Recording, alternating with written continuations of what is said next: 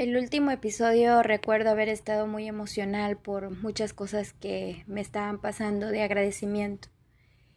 Y mm, quise permitirme sentir, quise permitirme tener esa vulnerabilidad y recordarme que soy un ser humano que piensa, siente, razona que tengo emociones y que todo lo que pase por mi mente, por mi cuerpo, mi energía, todo lo que yo soy y lo que quiero hacer, me lo debo permitir.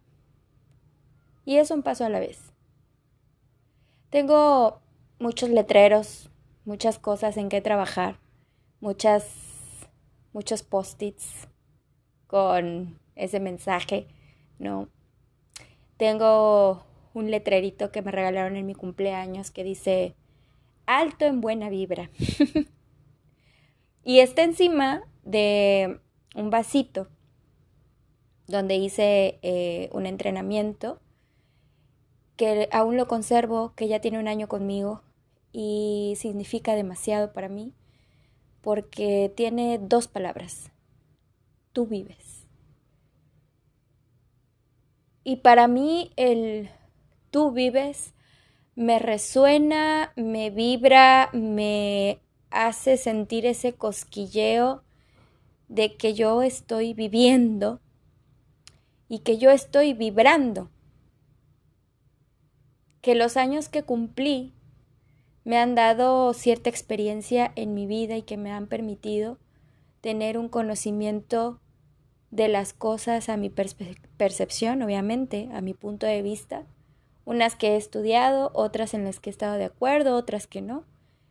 Pero al final del día encontré esa guía que yo necesitaba para seguir adelante y descubrir qué mujer soy. Primero definirme como lo que soy, una mujer, y después definir mis valores, y bueno, yo durante todo este tiempo que he hablado con ustedes a través de este medio, bueno, no he hablado, es como me he descargado con ustedes porque en realidad solamente están escuchando y quizá vibre en su mente lo que yo diga, los oriente, los desoriente, no lo sé, pero es una de las cosas que más he sentido en este momento poder compartir y tener este espacio para mí, para ti, para decirte que todo lo que siento, pienso, vibro y estoy viviendo no es fuera de otro mundo y que todos estamos al alcance de vibrar lo más alto que te puedas imaginar. Que llegan momentos de bajoneo, ¿no? Que llegan momentos donde te sientes triste, enojado, deprimido, con ganas de, de tirar todo, de tirar la toalla, como decimos, ¿no? De no pasar al siguiente nivel y solamente pensar que la estamos pasando mal. Pero esos pensamientos también son lo que nosotros alimentemos, ¿no? Yo me lo puedo permitir, quizá un día, dos días, y después eso puede ser un hábito. Así como, como te vas a empezar a decir que todo está bien, que tú eres eh, luz, que tú eres paz, que tú eres amor, que tú eres suficiente, que yo soy esto, que soy el otro. A veces el juego no solamente es decir quién soy, sino el juego también tiene que ver con lo que no soy. Y la lucha es esa, el juego es ese, no caer en las cosas negativas. Pero tú vas a decir, no, pues se, escucha muy fácil, pero no es tan fácil porque pues todos los días te pasa algo distinto en tu trabajo, en la escuela, en la familia, con un amigo, con tu pareja. Y todos los días estás con esa lucha de decir, güey, o sea, neta, estoy tan mal o estoy haciendo tan pésimo las cosas o de verdad siento que me estoy esfuerce y esfuerce y esfuerce y nadie lo reconoce. Es que todo ese conjunto de pensamientos también son destructivos. Con el tiempo llegan a ser ese sabotaje, ¿no? Porque es como que no te permites que lo bueno llegue a ti y no te permites recibir. Y yo puedo decirte un montón de ejemplos de mi vida en donde yo no estuve dispuesta a recibir porque siempre fue el dar y ahora estoy muy abierta a recibir. Y recibo muchísimas cosas, no necesariamente cosas materiales, sino pensamientos, sentimientos, emociones. Y he tratado de que todo eso me afecte de alguna manera positiva, ¿no? Porque eso me hace tener amigos, me hace tener eh, un buen, una buena relación en mi trabajo, ¿no? Hay veces que me lleva la chingada. De verdad me lleva la chingada. Pero yo llego a mi santuario, a mi lugar de descanso, y eso, o lo puedo descargar durmiendo, o lo puedo descargar llorando, o lo puedo descargar leyendo, yo puedo descargar comiendo, disfrutando de algo en ese momento. Tú vas a decir llorar, sí, a veces, a veces no nos permitimos llorar. A veces no nos permitimos sacar esa lagrimita que, que nos da esa emoción, ese nudo en la garganta y, y en algún momento eso tiene que tener un escape. tú no te has puesto a pensar que todo, todo, todo, toda emoción y todo sentimiento necesita un escape. Entonces ese escape puede ser la lagrimita, el ejercicio, el, e incluso el, el mismo sudor, ¿no? Cuando hace mucho calor. Pero permítetelo. Yo en esta ocasión quiero decirte que yo terminé un curso que nos proporcionaron en el trabajo, que creo que te vine hablando de, de este curso que se llama Ser Héroes y va mucho eh, ligado con lo que es el liderazgo. Y fueron nueve módulos en donde nosotros, bueno, en primera persona, donde yo aprendí que hay muchas técnicas para ser estratega, para ser, em, tener eh, vínculos, para tener esas alianzas, ¿no? Aliados con personas que sabes que te van a ayudar en tu trabajo, que te van a sacar de un apuro o que simplemente estaban ahí para, para soportarte o, o, contenerte, ¿no? Y que, y que, pues en cualquier trabajo, en cualquier empresa, no eres individualista, sino que trabajas en, en equipo y que eso te lleva a un resultado.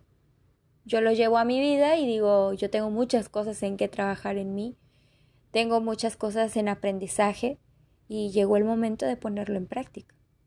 Porque ¿de qué me sirve tener un conocimiento de la zamputa si yo no voy a hacer nada con mi, con mi vida?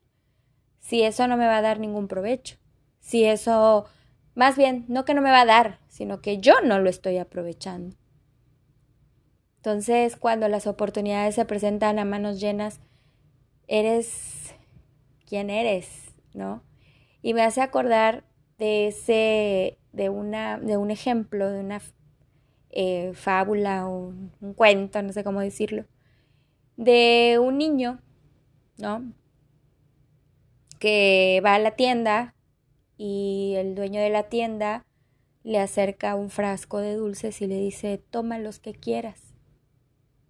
Y el niño se queda como pensando si es real, voltea a ver a su papá y su papá le dice, sí, toma los que quieras.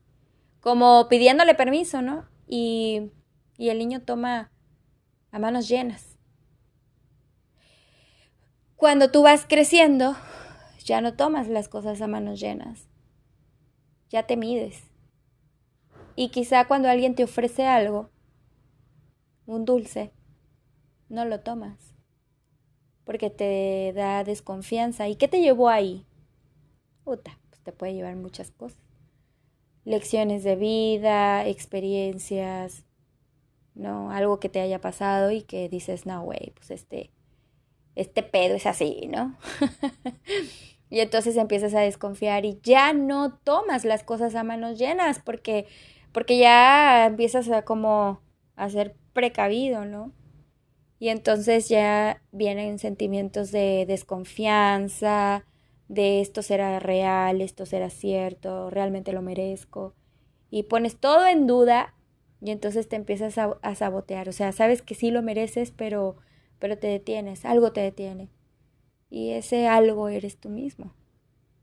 Yo misma me he detenido muchas veces. Yo misma sé que soy una chingona, ¿no? Que soy una chingonería de mujer y que, y que soy la, la pura, pura riata, ¿no? Una expresión muy mexicana. Que yo soy eso. Y que yo he logrado un montón de cosas y que yo puedo voltear hacia atrás y que digo, la puta, realmente soy otra persona y en este momento donde estoy sentada te digo que soy la persona que yo he querido ser. Sin juicios, sin autocríticas, sin ver qué espera mi mamá, sin ver qué espera mi papá. Yo siempre voy a extrañar mucho a mi papá, siempre voy a extrañar mucho a mi mamá. Mi mamá aún vive, gracias a Dios, pero a lo que voy es de que no la tengo cerca y, y siempre la extraño, ¿no? Siempre me viene bien un abrazo de ella, una contención, una palabra. Y la distancia, bueno, eh, no es impedimento para sentirlo, pero no es lo mismo a tenerlo, ¿no? pero ya no vivo bajo esa, esa creencia, esa regla, ese juicio de, otro. Y te voy a contar algo muy personal, como todo lo que he contado en este espacio, que hice una terapia de constelación. Los que no saben qué es constelar es ordenar. Entonces yo ordené muchas cosas en mi vida, pero lo que más me hacía falta ordenar era lo que tenía que ver con, con, mis, con mis ancestros, ¿no? Bueno, no todo el árbol genealógico porque no conocía a mis tatarabuelos, pero sí conocí a mi bisabuelo, a mis abuelos, ¿no? Y aprendí en esta terapia que todos tienen un lugar. Yo tengo mi lugar, pero entre tanta energía no sabía dónde ponerme. ¿Y qué crees? que yo soy la primera que debe de tener un lugar para amarme, para respetarme, para valorarme, para, para todo lo que se me pueda ocurrir que tenga que ver conmigo y poder ayudar al otro. Y este es un trabajo constante. Este es un trabajo de todos los días, es una es cultivar un hábito de creértela. Porque sí, a eso voy que yo soy una puta vieja bien chingona y resulta que a veces lo dudo y no me la creo. Y entonces eso inconscientemente a veces hace que yo no responda bien a mí misma.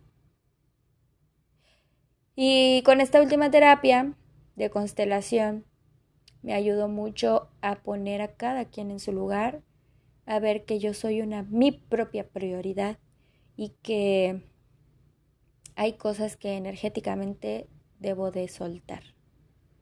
Y está bien loco, ¿eh? Porque yo me siento una persona que vibra, que disfruto de vivir, que siempre hay obstáculos y cosas y que me permito, ¿no?